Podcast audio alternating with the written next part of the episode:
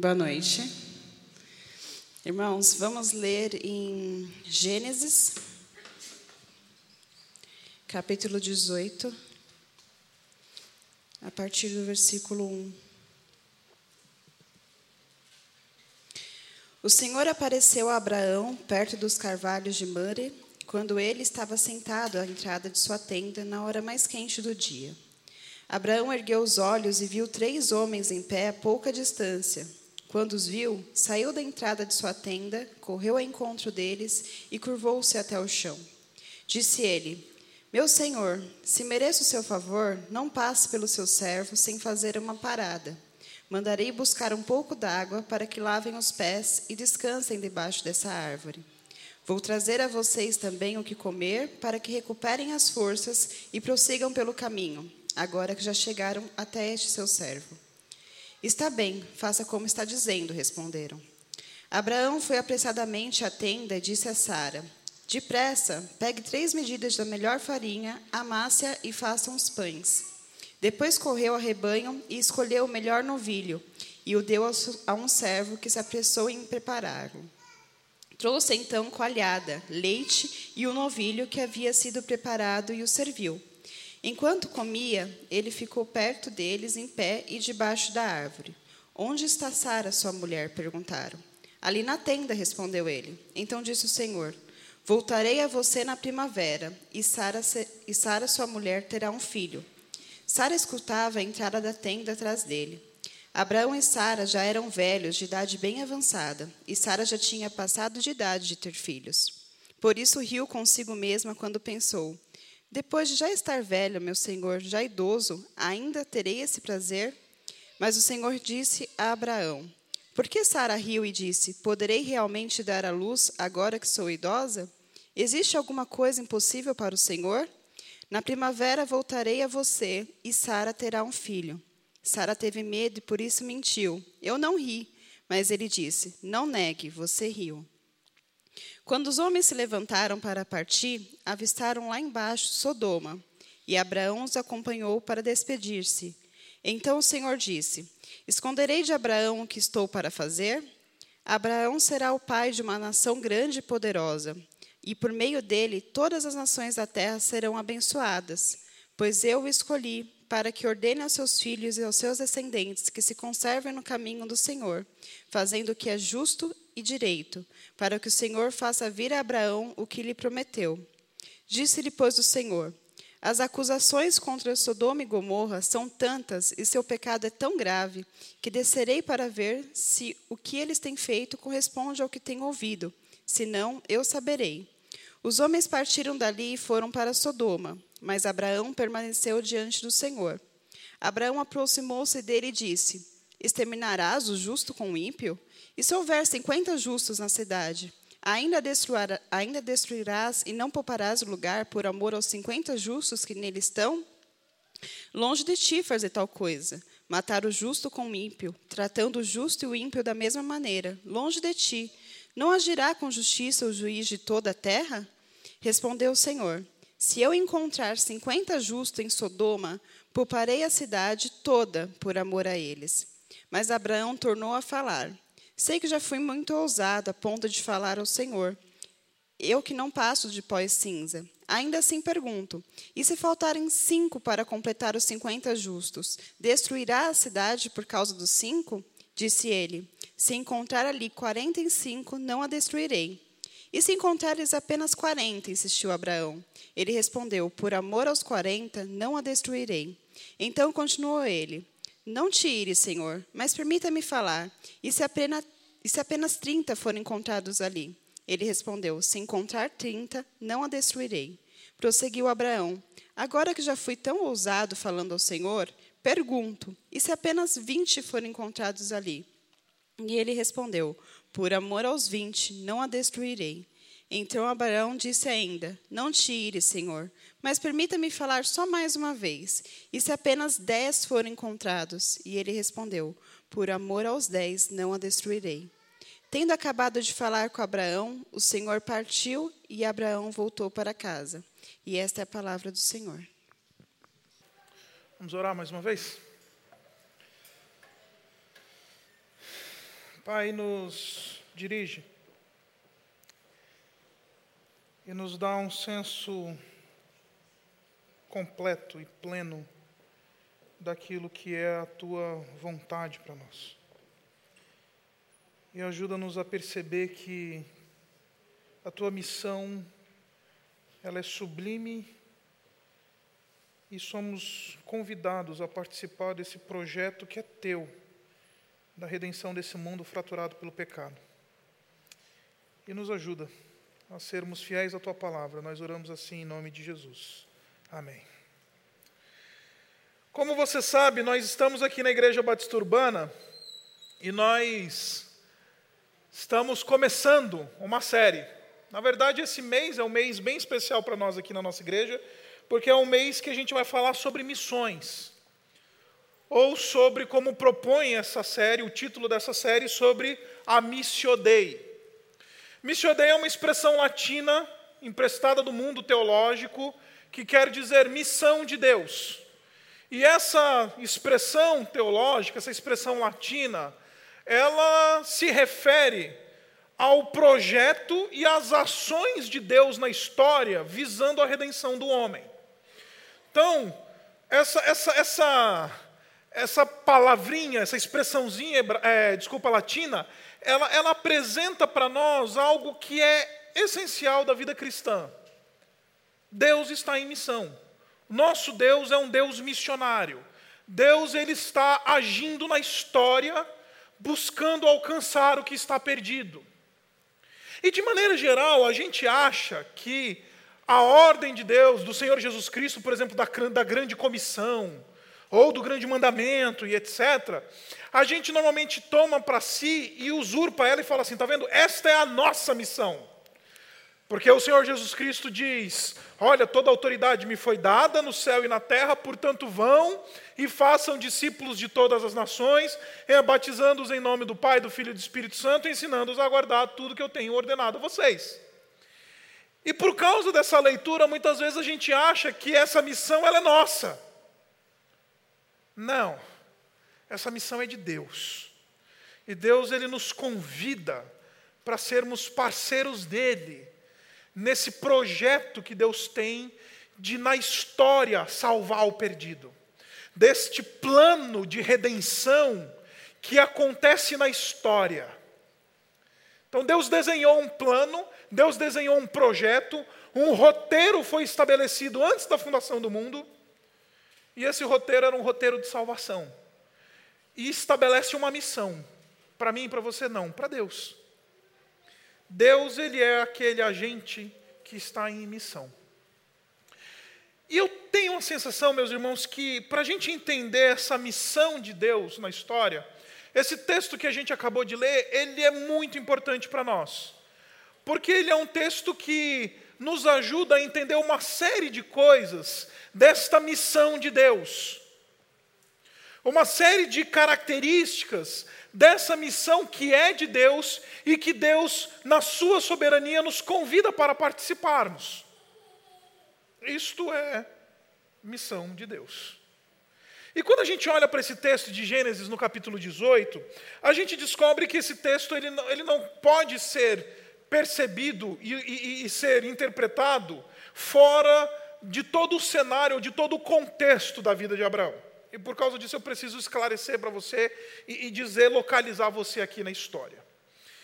Abraão, você sabe, ele foi um indivíduo que foi chamado por Deus, foi escolhido por Deus, foi tirado por Deus do meio do paganismo ali em Ur dos Caldeus, na antiga Mesopotâmia. Deus chamou Abraão, Abraão ele estava afundado no paganismo, ele estava afundado na idolatria, ele estava numa família toda errada, toda bagunçada.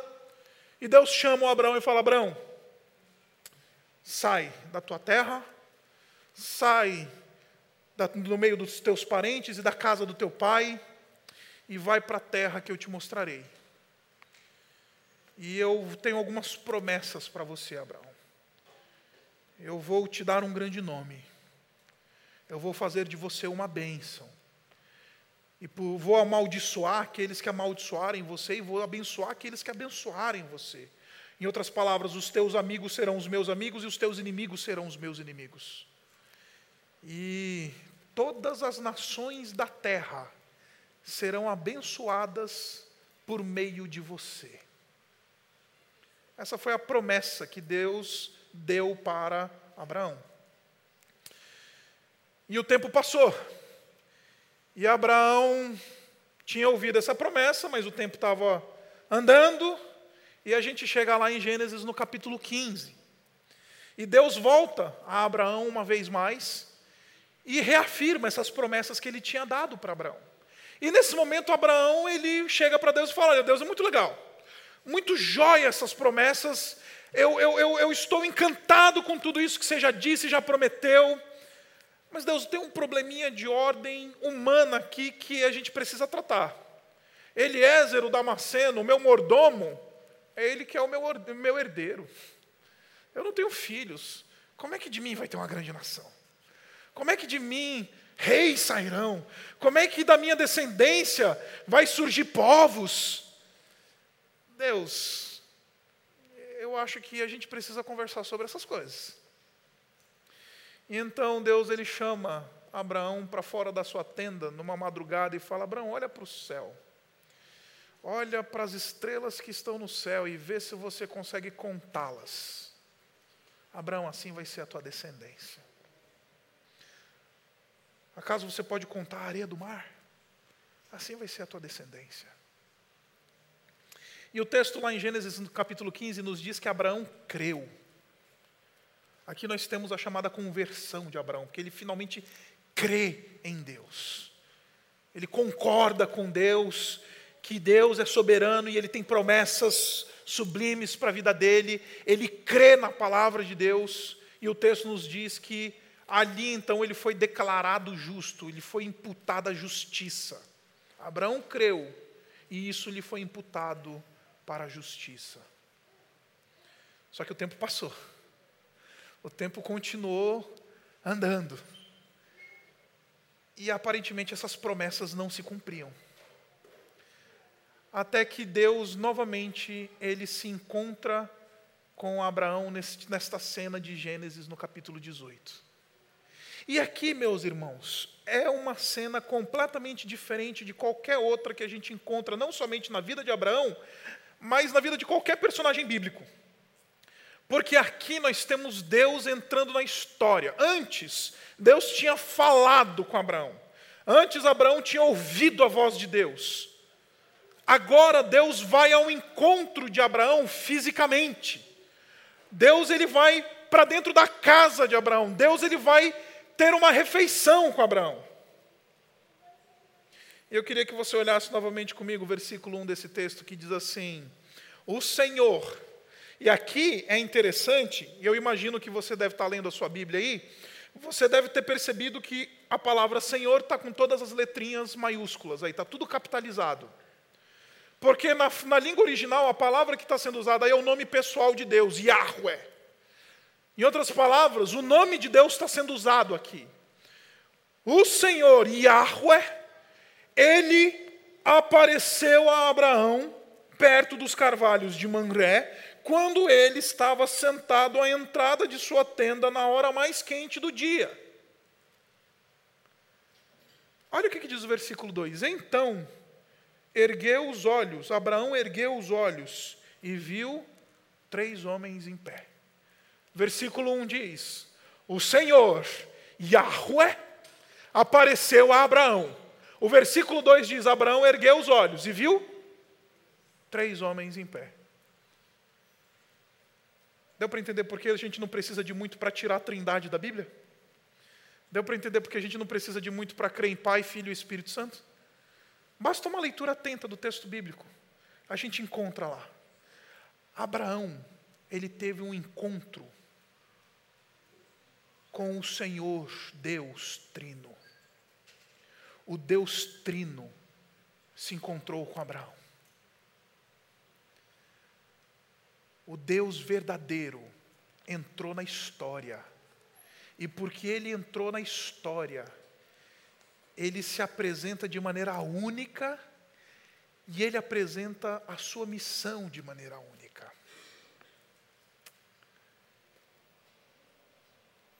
O texto nos diz que Abraão ele, quando se encontra com Deus, ele diz o seguinte no versículo 3: Meu Senhor, se mereço o seu favor, não passe pelo seu servo sem fazer uma parada. Eu queria chamar a sua atenção para isso, porque normalmente a gente lê esse texto e a gente acha que Abraão, o fim do caminho de Deus era a casa de Abraão. A gente acha que Deus tinha colocado no Waze dele lá, soberano, o endereço da casa de Abraão e foi até a casa de Abraão, porque Deus queria ir para a casa de Abraão. Mas não, ir à casa de Abraão é uma parada num caminho de Deus. Deus, ele não está indo, em última análise, para a casa de Abraão.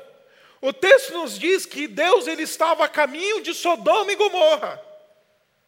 Olha comigo, no versículo 20 desse mesmo capítulo, diz assim: Disse-lhe, pois, o Senhor: As acusações contra Sodoma e Gomorra são tantas, e seu pecado é tão grave, que descerei para ver se é o que eles têm feito, se o que eles têm feito corresponde ao que tenho ouvido.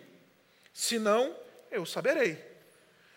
O destino final de Deus nessa história não é a casa de Abraão, mas Sodoma e Gomorra.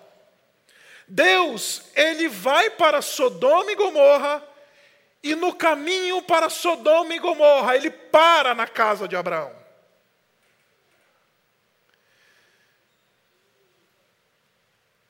E isso daqui é extremamente importante para a gente entender a natureza dessa visita. Note que Abraão ele faz todo o trabalho de um, um indivíduo que recebe bem visitantes. Ele chama o Senhor e fala: Senhor, por favor, não passa daqui sem dar uma parada por aqui. E o Senhor concorda com ele fala: Tá bom, eu vou ficar, vou parar um pouco. Então Abraão corre, chega na sua esposa Sara, fala: Olha, amassa a melhor, a melhor farinha, faz o melhor pão, corre no seu rebanho, pega um animal, mata esse animal do melhor possível, prepara uma refeição, pega leite. Gente, naqueles dias, leite era o nosso xandom, era aquela coisa mais a cara ou mais preciosa em termos de bebida que alguém poderia oferecer a um visitante. Deus oferece leite para Deus. Desculpa, Abraão oferece leite para Deus. Oferece uma refeição para o Senhor. E Deus come com Abraão. Que coisa maravilhosa. Deus está comendo à mesa junto com seu servo. Mas como eu disse para você, o destino final não é a casa de Abraão. O destino final é Sodoma e Gomorra. O que eu estou querendo dizer para você é que esse versículo, especialmente que a gente acabou de ler, que fala que Deus está indo para Sodoma e Gomorra, ele apresenta para nós aquilo que eu quero chamar de o ambiente da missão de Deus. Se Deus está em missão, Ele está em missão e Ele está indo em direção a algo e a um tipo de gente ele está indo em direção a Sodoma e Gomorra, e ele está indo em direção a um monte de gente que tem um caráter bem bagunçado. Deus está indo em direção do pior tipo de gente que a gente poderia nomear. Sodoma e Gomorra aparece na Escritura como aquilo que a gente chama de o arquétipo da depravação. Vou traduzir isso que eu estou dizendo para você. Sodoma e Gomorra aparecem em toda a palavra de Deus como esse modelo máximo, esse modelo padrão de maldade, de corrupção, de violência, de imoralidade. Sodoma e Gomorra é o ambiente da missão de Deus. Sodoma e Gomorra é para onde Deus está indo. O que eu estou querendo dizer para você, meus irmãos, eu, eu vou tentar ilustrar para você o que eu estou querendo dizer para você. Isso é chocante, porque no mundo antigo, Deus é sublime, santo, perfeito, homem pecador, miserável, imundo, sujo, e por causa disso, não há nenhum tipo de conexão entre essas duas realidades, a realidade do Deus Supremo e de um pecador imundo chafurdando no seu pecado. O interessante é que esse texto está quebrando todos os paradigmas possíveis para nós. Deixa eu tentar contar uma história para você. Na verdade, uma coisa que eu acho sensacional. Desde que eu me tornei pastor, uma das coisas que mais acontece comigo é casal, o jovem chegar para mim e falar: Pastor, faz o meu casamento. E aí a gente vai lá, faz o casamento e tudo mais. E é muito interessante, porque eu vou para fazer o casamento, a gente tem a celebração do casamento, e logo em seguida vai ter a festa do casamento, né? a festa de celebração do casamento lá dos noivos e tudo mais. E é interessante que o pessoal, eles não estão esperando a comida, eles não estão esperando passar a gravata, eles não estão esperando, é, é, enfim, ter qualquer coisa, apresentar lá o vídeo dos noivos, do dia do casamento. O que o pessoal está esperando é o pastor ir embora. Para quê? Para começar a farra. Porque a gente tem um senso religioso que diz assim: não, pastor não combina com o sertanejo universitário do tchê tchê tchê. Então a gente espera o pastor ir embora para poder tocar o carnaval aqui da nossa festa de casamento. Para poder tocar as músicas de micareta. E o pessoal está lá, olhando, e aí, o pastor já comeu? Porque está na hora já do pastor ir embora, que o DJ está esperando aí para soltar o pancadão. O pessoal está esperando o pastor ir embora. Porque a gente tem essa visão pagã, mundana, dualista, de que alguns determinados ambientes, algumas determinadas pessoas não devem estar lá. Interessante que Deus está chutando na lua essa, essa, essa nossa convicção. E Ele está dizendo: Eu estou indo em direção ao ambiente mais perverso, ao ambiente mais sujo, ao ambiente mais depravado que pode existir. E de novo, eu não estou propondo que a gente, então, por causa disso, vai entrar no carnaval, vai para a micareta, vai fazer o que tem que fazer e tocar o terror. Não, não estou falando nada disso. O que eu estou querendo combater aqui, meus irmãos, é que se nós queremos ser parceiros de Deus, na missão de Deus de alcançar o perdido, na missão de Deus de ir proclamar as boas novas de libertação, a gente tem que parar de ter esse nosso, essa nossa religiosidade asséptica, de que diz: com isso eu não me meto, com esse tipo de gente eu não converso, com esse fulaninho aí eu não troco ideia. Não vou perder meu tempo com esse tipo de gente. Deus está indo para dentro de Sodoma e Gomorra. Deus não está indo para participar do carnaval de Sodoma e Gomorra. Inclusive, Ele está indo lá para derramar juízo sobre Sodoma e Gomorra. Mas o ambiente da sua missão é o ambiente de Sodoma e Gomorra. Se nós não estivermos dispostos a sujar os pés e sujar as mãos, nós não vamos ser parceiros de Deus na missão de Deus de alcançar o perdido. E meus irmãos, eu podia aplicar essa verdade das mais diversas possíveis. Sabe como é que eu quero aplicar esse texto? Contando para você uma coisa que me entristece. Hoje nós somos uma realidade de mais ou menos umas 300 pessoas. Temos cento e poucos membros e, sei lá, uns 300 pessoas orbitando aqui a nossa comunidade. A gente chama para o culto, o pessoal aparece. A gente faz mosaico, é legal. Reunião das mulheres é joia. Chama para ir para o sábado de misericórdia, quando a gente vai simplesmente levar lanche para morador de rua. Cinco pessoas aparecem. Quando é bom, dez. Isso mostra que nós somos extremamente medíocres em assumir a parceria com Deus, de ir anunciar as boas novas do Evangelho. De um universo de 300 pessoas, cinco, dez entenderam que para ser parceiro de Deus, tem que sujar o pé, Agora o problema é que a gente tem essa nossa arrogância evangélica, asséptica. E a gente diz: eu não me meto com esse tipo de gente. Não converso com esse fulano. Não vou dar minha atenção para aquele Beltrão, porque esse cara aí ele é, ele é bagunçado demais para mim.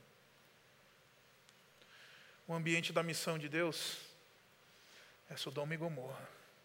Se você ler o capítulo seguinte dessa história que a gente está vendo hoje, você vai ver que o pessoal lá de Sodoma e Gomorra quis estuprar os visitantes na casa de Ló. E se a gente está entendendo que essas figuras, esses homens que estão aparecendo para Abraão, são as três pessoas da Trindade, é esse o tipo de relacionamento que esses indivíduos estão querendo com as três pessoas da Trindade. É o mais vil e o mais baixo. Mas ainda assim, Deus está em direção a Sodoma e Gomorra. De novo, ele não vai para participar do carnaval e a gente não tem que participar do carnaval só porque a gente tem que ir lá evangelizar os carnavalescos. Não estou propondo isso para você essa noite. Porque Deus está indo para Sodoma e Gomorra para manifestar e anunciar juízo, como eu disse a você. Mas Deus está indo para Sodoma e Gomorra. Então, o ambiente da missão de Deus, desculpa desapontar você, não é onde é limpinho, não é onde cheira bem, não é onde as coisas são organizadas, não é entre aqueles que são que tomam banho todo dia. O próprio Senhor Jesus Cristo disse: Eu não vim para os sãos, mas eu vim para os doentes. A missão de Deus, ela se dá no ambiente pútrido. A missão de Deus se dá nas, na, nos corredores do SUS, onde está o pessoal morrendo. A missão de Deus acontece nas sarjetas da cidade, nas portas dos prostíbulos. A missão de Deus se dá na biqueira da favela. A missão de Deus ela está rolando ali. E se nós queremos ser parceiros de Deus, é para lá que a gente tem que estar tá disposto a ir. Agora o texto continua, e ele diz para nós que Abraão, ele recebeu os, os, os, aqueles homens que eram nada mais, nada menos do que as três pessoas da Trindade, ele ofereceu o melhor que ele podia oferecer a estes homens, ao Senhor. E aí Deus ele muda de assunto.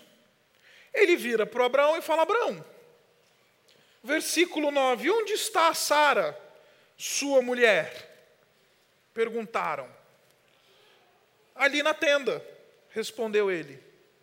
E olha só o que, que o Senhor responde para ele: ele diz assim: Voltarei a você na primavera e Sara, sua mulher, terá um filho. Hum. Deus retoma um assunto que Abraão já conhece. Deus ele vem reafirmando, ele reafirma de novo aquilo que Deus já vem falando. Falou lá em Gênesis 12, falou em Gênesis 15, agora no 18 de novo. Deus volta no assunto do filho. Deus volta no assunto da promessa. Deus volta no assunto desse negócio de que de Abraão vai vir grandes nações e grandes povos. Só que dessa vez o texto ele faz questão de narrar para a gente não a reação de Abraão, mas a reação de Sara que estava ali atrás da cortina ouvindo a conversa. E quando ela ouve que daqui um ano na próxima primavera, eu vou voltar a você e Sara terá um filho. Sara ri, o riso da incredulidade. Sara ri, o riso da falta de fé. Sara ri, o riso daquele que não crê. E Sara ela tinha razões para rir uma mulher de 90 anos de idade. E, e o texto ele é, ele é extremamente delicado e metafórico quando ele, quando Sara diz assim: Poderei realmente dar à luz agora que sou idosa? Olha só o versículo 12: depois de já estar velha e meu senhor já idoso, ainda terei este prazer? Sara está olhando para as circunstâncias e ela está dizendo: sem chance. Naquela época não tinha remédio para recuperar a virilidade dos idosos. Naquela época não tinha como isso acontecer. Se hoje é impossível, imagina naquele mundo antigo, onde o desenvolvimento tecnológico e médico não tinha acontecido. Sara se vê diante de um cenário que Deus está colocando para ela e ela julga ele como impossível. Impossível. Ah, sem chance. E aí Deus ele responde no versículo 14, uma frase que ela é extremamente repetida pelos evangélicos hoje, mas muito mal interpretada. E eu quero ler com você, versículo 14 diz assim: Existe alguma coisa impossível para o Senhor? E Deus repete: Na primavera voltarei a você, e Sara terá um filho. A missão de Deus, ela não somente se dá no ambiente da perversão, a missão de Deus não somente significa ir para dentro de Sodoma e Gomorra, mas a missão de Deus significa fazer o extraordinário, fazer o imponderável. Porque quando nós estamos falando de Deus, o soberano Senhor, nós estamos falando daquele que governa soberanamente sobre todas as coisas e tem todo o poder em Sua mão. E meus irmãos, quando nós chegamos diante dessa verdade de que nós temos um Deus que é poderoso, que nada lhe impede de fazer algo, que os seus planos não podem ser frustrados e que se ele quiser realizar algo, ele vai realizar. Duas reações, elas vêm ao nosso coração. A primeira é de descanso, né? Porque quando a gente crê que há um Deus soberano, poderoso, que não há nada impossível para esse Deus, a gente consegue descansar. A gente consegue colocar a cabeça no travesseiro à noite, quando a gente vai fazer a contabilidade da vida, e a gente pode falar: ah, está tudo na mão desse Senhor, desse Deus que é soberano e poderoso. Eu posso dormir. A gente descansa. Agora, a segunda reação que a gente tem diante do fato de que Deus ele está no negócio de fazer o extraordinário, de fazer o impossível acontecer, sabe o que é? É gerar expectativa. Porque, meus irmãos, é muito simples. Se sem Deus nada é possível, com Deus tudo e qualquer coisa é possível. Então, esperar deste Deus toda e qualquer coisa que seja extraordinário é válido. Se estamos falando daquele que é todo-poderoso, se estamos falando daquele que tem todo o poder em sua mão, se estamos falando daquele que governa soberanamente sobre todas as coisas, esperar o imponderável esperar o extraordinário não é demais. Se sem Deus nada é possível, com Deus todas as coisas e qualquer coisa, ela é possível. Podemos esperar o extraordinário de um Deus todo-poderoso. Em outras palavras, a missão de Deus, participar da missão de Deus, é ser parceiro de Deus quando Ele realiza o extraordinário na história. É um privilégio fazer parte desse, desse corpo, desta igreja, deste grupo de pessoas que Deus escolheu para, através deles, fazer o extraordinário. Deus está falando, eu vou fazer. E graças a Deus que não é o nosso poder, graças a Deus que não é pela nossa força, graças a Deus que é Deus que está dizendo, eu vou fazer, Abraão. Na próxima primavera eu vou voltar, e por mais que você ria incredulamente, Sara terá um filho. Não depende de você, Abraão. Deus está chamando Abraão para ser parceiro dele, dentro do extraordinário. Deus está chamando Abraão para ser parceiro dele na execução daquilo que é extraordinário. E meus irmãos, nós somos bons de, em coisas ordinárias. Nós somos excelentes no mundo ordinário. E eu estou usando a expressão ordinário aqui no seu sentido básico, não na sua conotação negativa. A gente é bom em fazer o que é ordinário. Você vai sair daqui desse culto hoje à noite, você vai para casa e ordinariamente você vai jantar. Ordinariamente você vai dormir. Ordinariamente você vai acordar amanhã cedo. Ordinariamente você vai levar os seus filhos para a escola. Ordinariamente você vai chegar no seu trabalho e vai colocar lá o botão no, no, no, ponto eletrônico, ou sei lá, ou vai bater o teu cartão, ou você vai entrar na tua empresa. Ordinariamente você vai abrir o teu e-mail corporativo e vai cair lá 200 e-mails, que são as tuas tarefas da semana. Ordinariamente você vai fazer as coisas que você tem que fazer, pegar trânsito. Ordinariamente você vai ah, fazer as ligações que você precisa fazer no trabalho e resolver os pepinos que você precisa resolver no, na tua função. Ordinariamente você vai fazer o que você tem que fazer. Agora, quando Deus entra na história, diz respeito a fazer o extraordinário. Nem se Abraão quisesse, ele ia conseguir gerar um filho. E ele queria. Como queria. Mas o filho só nasce por causa da ação extraordinária de Deus. Ser parceiro de Deus na missão de Deus significa ser parceiro de Deus quando Ele está fazendo coisas extraordinárias no mundo.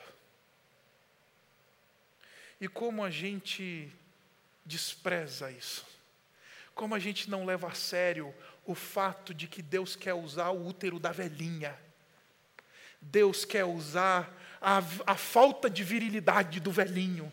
Deus quer usar a minha e a sua limitação. Deus quer usar a minha e a sua pobreza e falta de recurso. A minha e a sua falta de condição. É exatamente isso que Deus quer usar. Porque aí, quando Deus usa essas coisas, a glória não é compartilhada a gente tem toda a certeza de que só aconteceu porque Deus agiu. Por isso que Deus é perito em usar as nossas fraquezas, em usar úteros mirrados, atrofiados. Deus ele é perito em fazer com que a idosa estéril gere filhos, porque ele quer deixar claro que, em última análise, é Ele mesmo quem faz. É Ele quem faz. E Ele está falando: vem ser meu parceiro. O que, que você tem nas tuas mãos para usar? Quero lembrar você da segunda grande multiplicação de pães. Quando o Senhor Jesus Cristo estava falando para uma audiência de mais de 5 mil homens, sem contar mulheres e crianças.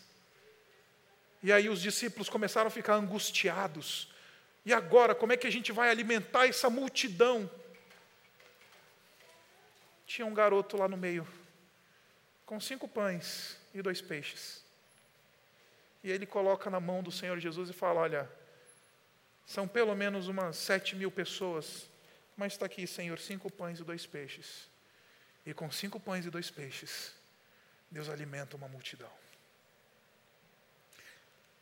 É isso que significa ser parceiro de Deus. É topar ser instrumento de Deus quando Ele está realizando o extraordinário.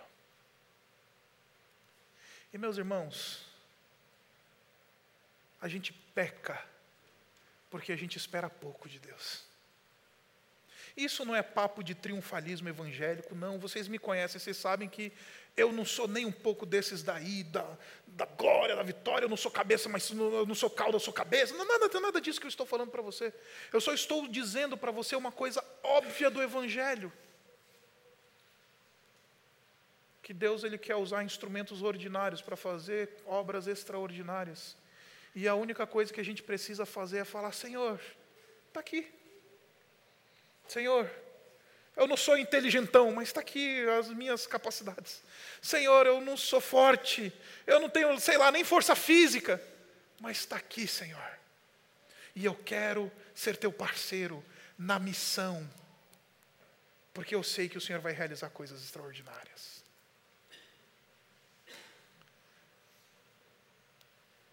A missão de Deus é ir para Sodoma e Gomorra. A missão de Deus é ser parceiro de Deus na realização de coisas extraordinárias na história.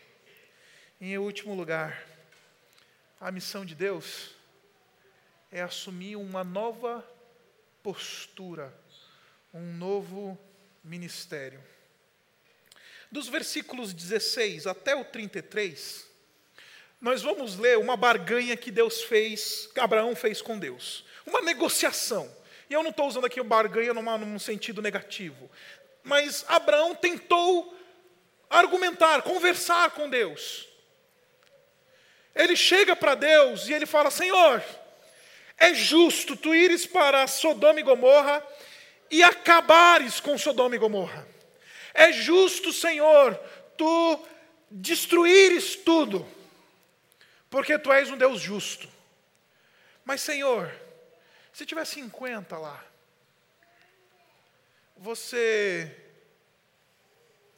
pouparia Sodoma e Gomorra? E o Senhor respondeu: Eu pouparia. E se tiver 45? Você pouparia? Pouparia. E se tiver 30, Senhor? Você pouparia? Pouparia. E se tiver 20, Senhor? Você pouparia? Pouparia. E se tiver dez, Senhor, você pouparia? Pouparia, Abraão. Que eu estou querendo dizer para você é que Abraão, ele sem saber, ele se coloca como sacerdote, como alguém que intercede a Deus em favor de um povo miserável. Abraão, ele veste o manto do sacerdócio por amor de um povo que ele não tem relação nenhuma. Ele se veste, ele se coloca como um indivíduo que media e fala: Senhor, estende graça. O teu juízo é perfeito, mas derrama graça. Se tiver dez, derrama misericórdia. Isso é se colocar na condição de sacerdócio. E meus irmãos, uma coisa que a gente precisa entender direito sobre esse negócio de sacerdócio é que o sacerdote não é para o povo, o sacerdote é para Deus. Deus, Ele estabelece sacerdotes para Ele mesmo. Deus não estabelece sacerdotes para o povo. Deus, o ministério sacerdotal é para Deus. Abra comigo em Apocalipse. Quero mostrar isso para você. No capítulo 5 versículo 10. Apocalipse, no capítulo 5. No capítulo 10. Desculpa, versículo 10. Capítulo 5, versículo 10 diz assim: Tu os constituíste reino e sacerdotes para quem? Para o povo? Não. Para o nosso Deus. O exercício sacerdotal é para Deus. O exercício de ministério de intercessão, de mediação, de sacerdócio é para Deus. Digno és, Senhor, e vou explicar aqui para você rapidamente esse texto. O Senhor Jesus está sendo honrado e louvado e esses indivíduos, esses 24 anciãos que comparecem na presença do trono, eles dizem: Tu és digno, Senhor, de, de receber o livro e de abrir os seus selos. E ele está falando isso para Jesus, porque foste morto, E com o teu sangue compraste para Deus gente de toda a tribo, língua, povo e nação. E os constituíste reino e sacerdotes para o nosso Deus. Nós somos comprados pelo sangue do Senhor Jesus Cristo para fazer exatamente isso que Abraão está fazendo: sacerdócio. Interceder. E, meus irmãos, se a gente não consegue orar pelo nosso parente que está perdido, a gente não vai ser transformado para viver e assumir o ministério do sacerdócio para Deus em favor do povo.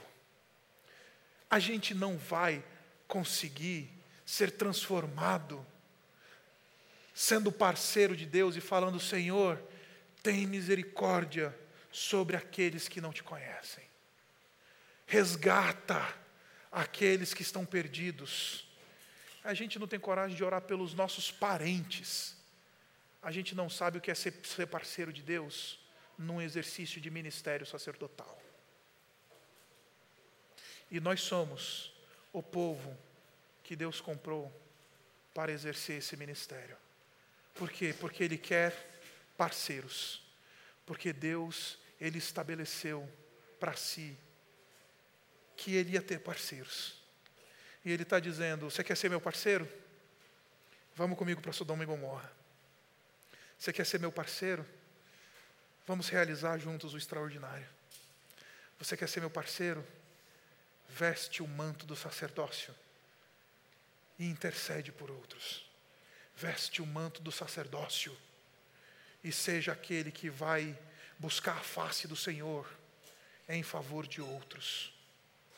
Caso contrário, você não será meu parceiro na minha missão. Meus irmãos, eu quero encerrar esse, esse sermão contando para vocês a história de um missionário britânico chamado George Miller. George Miller ele viveu nos anos de 1900, na Inglaterra, quando a Inglaterra estava absolutamente afundada na crise, e quando a Inglaterra viveu talvez um dos seus períodos mais críticos, de pobreza, de economia quebrada. George Miller ele era um homem de oração. Ele era um homem que amava Deus profundamente e buscava o Senhor com muito fervor. E num contexto num ambiente mais, da mais absoluta falta de condição no país, George Miller fundou mais de 110 orfanatos. E mais de 10 mil órfãos foram cuidados pelas suas instituições. E no seu, no seu relato missionário, ele nos conta que, numa num determinado momento do seu ministério com os orfanatos, ele recebeu da sua equipe a informação de que a comida tinha acabado. E aí o pessoal chegou desesperado para ele e falou: Reverendo, ah, estamos sem comida. Amanhã as crianças vão acordar e não temos café da manhã. Não temos o que oferecer para as crianças. E o George Miller, ele, ele ele, ele, ele tinha um, uma filosofia de ministério, que era a seguinte: ele não pedia nada para ninguém, ele comunicava ao Senhor. Ele falava para o Senhor as necessidades dele e não pedia nada para ninguém. E aí, ele recebeu a notícia de que o mantimento tinha acabado, e ele foi para o seu quarto. O pessoal da equipe ficou meio sem saber o que fazer. E agora? O cara recebeu a notícia e falou nada. Ele entrou no seu quarto. E ele orou ao Senhor e falou: Senhor, a gente precisa de café da manhã. A gente precisa de alimento. E deitou a cabeça no travesseiro e dormiu profundamente. E naquela noite, estava passando na frente, na rua do orfanato dele, um carregamento de leite e de pães que estava sendo levado para uma outra cidade. E justamente ali naquela rua, a roda da carroça quebrou. E os carroceiros tentaram descer para arrumar a roda da carroça. E eles tentaram dar um jeito lá, fazer uma gambiarra, deram um jeitinho, tentaram deixar mais ou menos, tentaram andar um pouco mais. No que eles tentaram andar, a outra roda quebrou. E aí os carroceiros falaram: estamos perdidos. Esse leite vai azedar, esses pães vão endurecer e vão se perder. O que é que nós vamos fazer? Eles levantaram os olhos e viram que eles estavam diante de um orfanato. E cinco horas da manhã eles bateram a porta do orfanato para aquela equipe, acordaram a equipe e falaram assim: Olha, vocês estão precisando aí de pão e de leite? E a equipe recebeu o pão e o leite. E o George Miller acordou às sete da manhã. E ele viu todas as crianças do orfanato comendo. E ele simplesmente fez uma nota no seu diário dizendo assim: O Senhor respondeu a minha oração. Quando esse homem fez 70 anos de idade, ele queria se aposentar. Depois de cumprir o seu ministério, ele queria se aposentar. E o plano e o sonho dele era, era ir para uma pequena cidade ali no norte da Inglaterra e simplesmente passar o final dos seus dias orando, falando com Deus. Porque se ele tinha um grande prazer era orar. E aí um dia ele orou para o Senhor e falou assim: Senhor, se, esse, se essa é a tua vontade, Senhor, me confirma isso. Se não for da tua vontade, tira isso do meu coração. E aí então um amigo dele visitou ele, não muito tempo depois, e fez uma proposta para ele. Falou assim: Cara, para com esse negócio de achar que você vai aposentar, vai se esconder numa cidade pequena, vai ficar orando lá. Deus quer te usar ainda, cara. Por que, que você não começa um ministério de pregar o Evangelho de maneira itinerante? E ele entendeu que essa era a resposta de oração para ele. E ele começou a pregar o Evangelho. Começou o seu ministério de pregação aos 70 anos de idade. E dos 70 até os 87 anos, esse homem pregou em mais de 40 países. São creditadas pelo menos 3 milhões de conversões ao ministério deste homem. E pouco antes dele morrer, chegaram para ele, um, um, jornalista cristão foi entrevistar ele para fazer uma biografia da sua história. E perguntou para ele, George, reverendo, qual que é o segredo dessa vida? Mais de 40 países alcançados, milhares de crianças cuidadas pelos seus orfanatos, milhões de convertidos pelo teu ministério. Qual que é o segredo? Ele respondeu: É muito simples, meu irmão. É que o George Miller já morreu já faz bastante tempo. E agora não sou eu mais quem vivo, mas Cristo vive em mim. Esse homem entendeu o que é ser parceiro de Deus. Esse homem entendeu o que é realizar o extraordinário e experimentar o extraordinário de Deus. Esse homem entendeu o que é ser e vestir o manto do sacerdote, porque quando a gente fala, eu serei sacerdote, a Deus, em favor do povo, eu preciso abrir mão de mim, dos meus interesses, das minhas vontades, dos meus planos, e falar: Senhor, apesar de mim, me usa porque eu quero ser o teu parceiro na tua missão. Eu quero ser aquele que vai experimentar o extraordinário. Eu quero ser aquele que vai ver o Senhor alimentando os órfãos, mesmo quando não tem comida.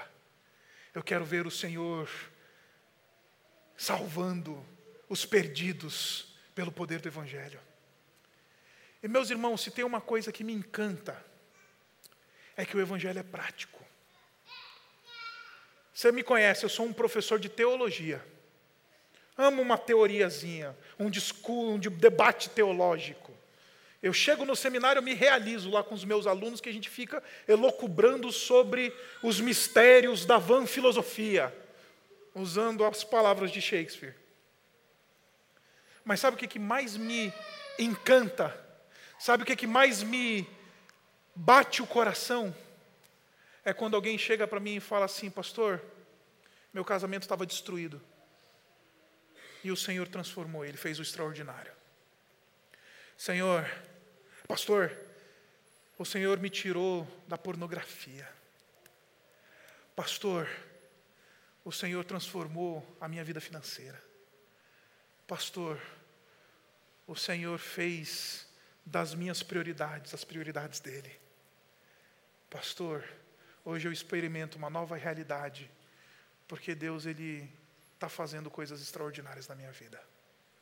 Isso me encanta muito mais do que ler um livro, do que discutir teologia, porque irmãos, o evangelho é prático.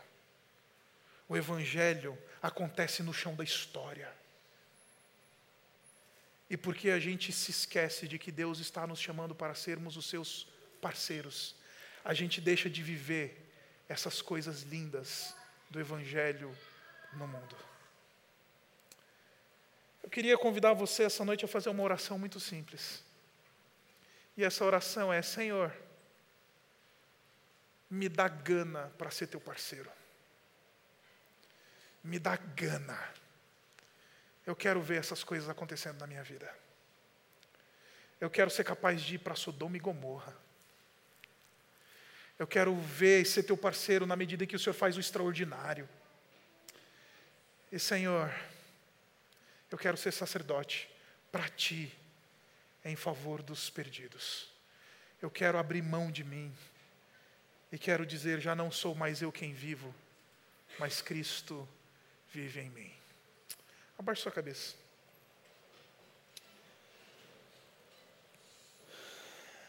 Obrigado, Pai, porque temos um privilégio que muitas vezes a gente desconsidera, muitas vezes a gente não entende como privilégio. E esse privilégio é ser teu parceiro.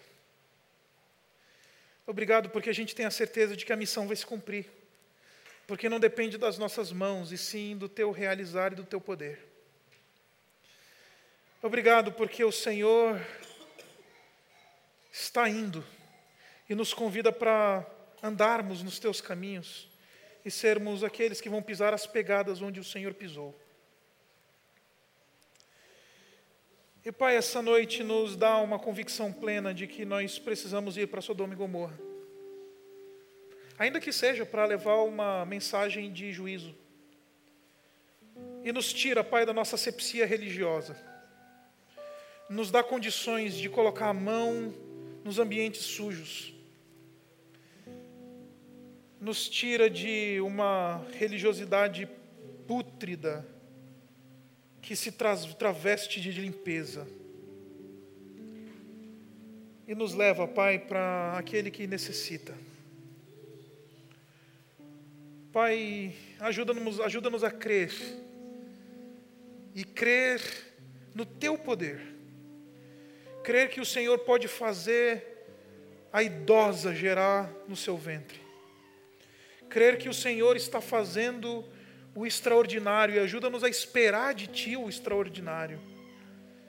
Nos perdoa pela nossa falta de fé, nos perdoa porque a gente, a gente não crê.